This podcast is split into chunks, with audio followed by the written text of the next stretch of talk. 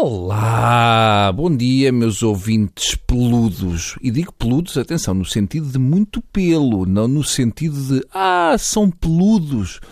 Não, digo no sentido de ah, têm muito pelo. Perceberam a diferença?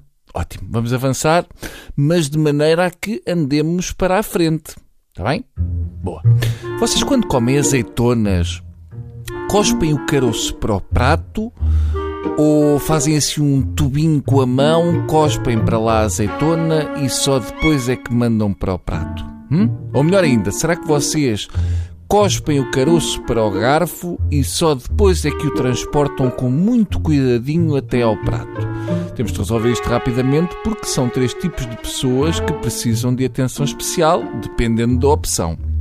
As que cospem direto para o prato são já pessoas profissionais, são pessoas que jogam à malha, mas com caroços de azeitona. Tal é o nível de precisão com que fazem a coisa, porque há que ter muita coisinha em conta, nomeadamente o ricochete que o caroço faz no prato. Se for mal controlado, pode sair disparado e ir parar ao prato da frente. E mesmo nesta opção, há pequenas variantes que só os grandes campeões conseguem dominar. Os mais comuns são aqueles jagunços que cospem direto, sem grande preocupação, nem fazem mão à frente, nada.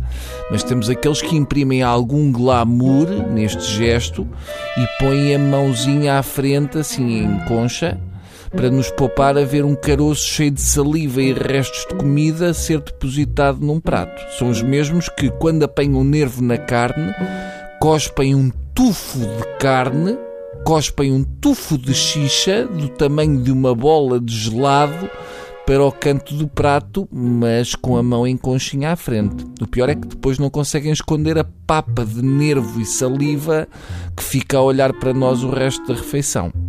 Passemos agora a outra espécie, a espécie que faz tubinhos com a mão. Também é uma classe à parte, porque também requer a sua categoria. É malta que tem de fazer um tubinho, mas um tubinho com cabeça. É um tubinho que seja afunilado no fim.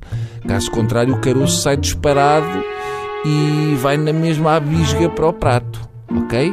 É só um túnel. Não, não pode ser. A arte é que ele vá para o tubinho feito com a mão e que fique preso mesmo no fundo do tubinho entre o mindinho e a palma da mão. Parece fácil, mas já houve muito boa gente a fazer figura de labrego com esta técnica. Por fim, temos uma técnica que já envolve mais capacidades motoras, mas que precisa que uma pessoa domine os movimentos finos porque cuspir um caroço para um garfinho parece coisa fácil, mas tem que se lhe diga. Para já eu disse cuspir, mas não pode ser cuspir. É entreabrir os lábios de maneira a que o caroço seja depositado com carinho e ternura nos dentes do garfo e só depois é que se inicia uma viagem que se espera curta desde a boca até à beira do prato. Claro que nem toda a gente domina as três técnicas e por isso é que estamos aqui a falar descontraídamente com o Bruninho para vos falar detalhadamente delas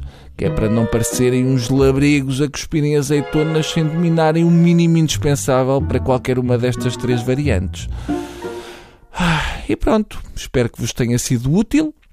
Agora vou esfregar vaselina num testículo, até ficar assim uma camadinha de 2 cm a reluzir, pôr um pavio e fazer de conta que é uma vela.